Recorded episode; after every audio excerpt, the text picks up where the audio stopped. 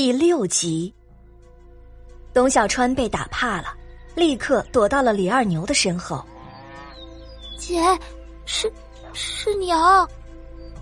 小川，你记住，我们的娘早就死了，以后用不着管这母夜叉叫娘。董小希摸了摸他的小脑袋，仰着下巴，挑衅的看向了母夜叉。和他同来的还有两个婆娘。俗话说：“鱼找鱼，虾找虾，乌龟找王八。”这两人也都不是什么好货色。旁边那个长脸的一听，立刻拿腔作调的说道：“哟，这不是小西吗？怎么连自己的娘都不认了？”另一个神情暧昧的瞅了李二牛一眼：“哟，这小伙是谁呀？秋华呀？”你家小西找人家了？母夜叉被这几人说的脸上红一阵白一阵，把锄头往地上一磕，气急败坏的说道：“小贱人，还不跟我回去！董家的脸都叫你给丢尽了！”董小西冷笑了一声：“哼，贱人叫谁呢？想让我回去也可以，把米粮和房子都分出来，给我和弟弟一人一半。”否则免谈。嘿，你个小浪蹄子，竟敢和老娘提分家！我看你是吃了雄心豹子胆了吧！母夜叉气得肥肉直颤，也顾不得他身边的男人，冲过来就要打东小西。住手！谁敢动他？李二牛一声暴喝，顿时把母夜叉吓了一跳，手在空中伸了半晌，又拿回去了。嘿，你是哪家的后生？敢管老娘的事儿？母夜叉心里害怕，嘴上却没让人。李二牛双眼一眯，沉声说道：“我是隔壁村的李二牛，有我在，谁也别想碰他们姐弟俩。”他的声音并不大，却莫名的摄人。母夜叉只觉得心头一颤，到嘴边的话顿时就骂不出来了。旁边那两人也看出了这男人不好惹，忙拉了母夜叉一把。秋华呀，咱们先回去吧，犯不着和这混人一般见识。就是就是啊。母夜叉缓了缓心神，正好借着台阶下了。你给我等着！有种，你永远也别回咱们老董家！董小希对他比了一个中指。哼。就算请本小姐，本小姐也不会回去。我嫌那两头母猪恶心的慌。母夜叉气得满脸发青，却又不敢发作，忙拉着两人快步走了。欺软怕硬的东西，走得比丧家犬还快。你平日里的威风呢？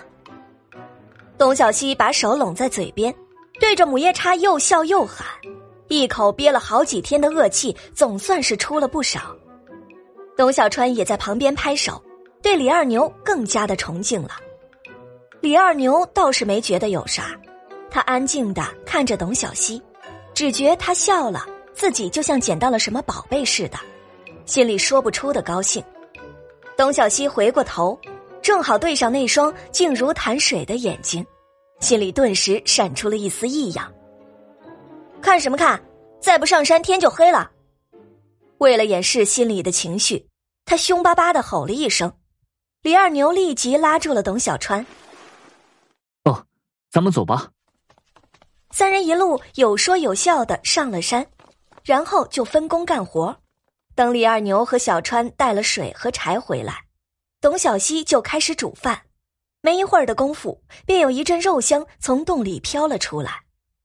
吃饱喝足了，董小希便出去采药，李二牛和董小川也帮了不少。天黑时分，三人才回了洞。走了一天的道，小川没一会儿就睡着了。董小希不困，便坐到洞口看星星。李二牛也坐了过来，靠着洞外的石壁问道：“小希，你学过医吗？”董小希伸手比了一下，略微会那么一点李二牛笑了笑，他能感觉到董小希在谦虚。他会的绝不只是一点儿，只是他不说，李二牛也不愿意多问。董小西瞅着他，心里犹豫着要不要给他看看脑袋，想想还是算了，等自己有了安稳的住处再说。现在他可不希望李二牛恢复记忆，毕竟他们姐弟俩还很需要他这张护身符。万一他跑了，可就没地方找这种免费的保镖了。我可没骗你啊，跌打损伤我还行，再深的我可真不会看。你也看到了，那个母夜叉凶得很，哪会出钱让我学这个？董小希嘟囔了一句，又说道：“不过你放心，只要你养好了身体。”说不定就能想起以前的事了。李二牛转过了脸，眼中似乎有星光闪过。我没想想起以前。他微笑着看着董小希。其实现在也挺好的。那就好。董小希不自然的笑了笑，发誓似的说道：“我一定会让你和小川过上好日子的。”李二牛眨了眨眼。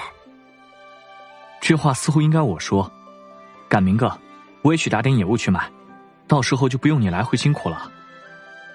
李二牛的话就像夜风一样，清凉中夹杂着一股还未退却的热意，徐徐的吹进了董小希的心中，一时间竟不知道该如何回答。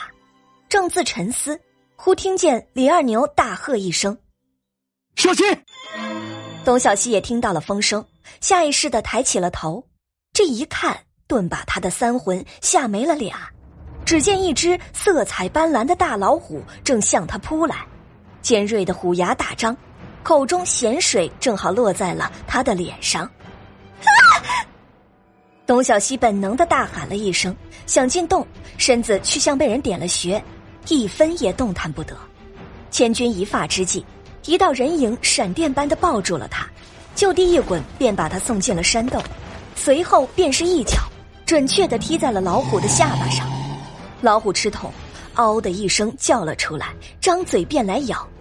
李二牛临危不乱，闪身的功夫已经抽出了腰间的匕首，朝着老虎的脖子狠狠的扎了下去。老虎也是个知道厉害的，跳起来躲过匕首，改用尾巴抽。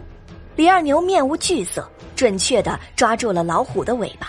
旋即大喝一声，竟踩着老虎的腰跳上了虎头，对着脖颈就是一刀。这一刀扎得又狠又准，只听得“嗷呜”一声，骨头断裂的声响已与老虎的悲鸣合在了一处。那庞大的身躯抽搐了几下，便彻底没了声息。董小希看得惊心动魄，若不是亲眼所见，他根本不敢相信，竟真的有人能打死老虎。董小川被声音惊动，也醒了过来。这功夫，董小希已经跑到了外边。你没事吧？他扶住了李二牛，却见他的前襟又渗出了血。李二牛温和的笑了笑，推开他说道：“ 没事儿，已经死了，皮扒下来应该能卖些钱。”董小希气得直跺脚。都什么时候了，还想着钱？赶紧跟我进去包扎一下。话音刚落，就听见董小川喊道：“姐，那边怎么有火光啊？好像有人上山了。”感谢您的收听，去运用商店下载 Patreon 运用城市，在首页搜索海量有声书，或点击下方链接听更多小说等内容。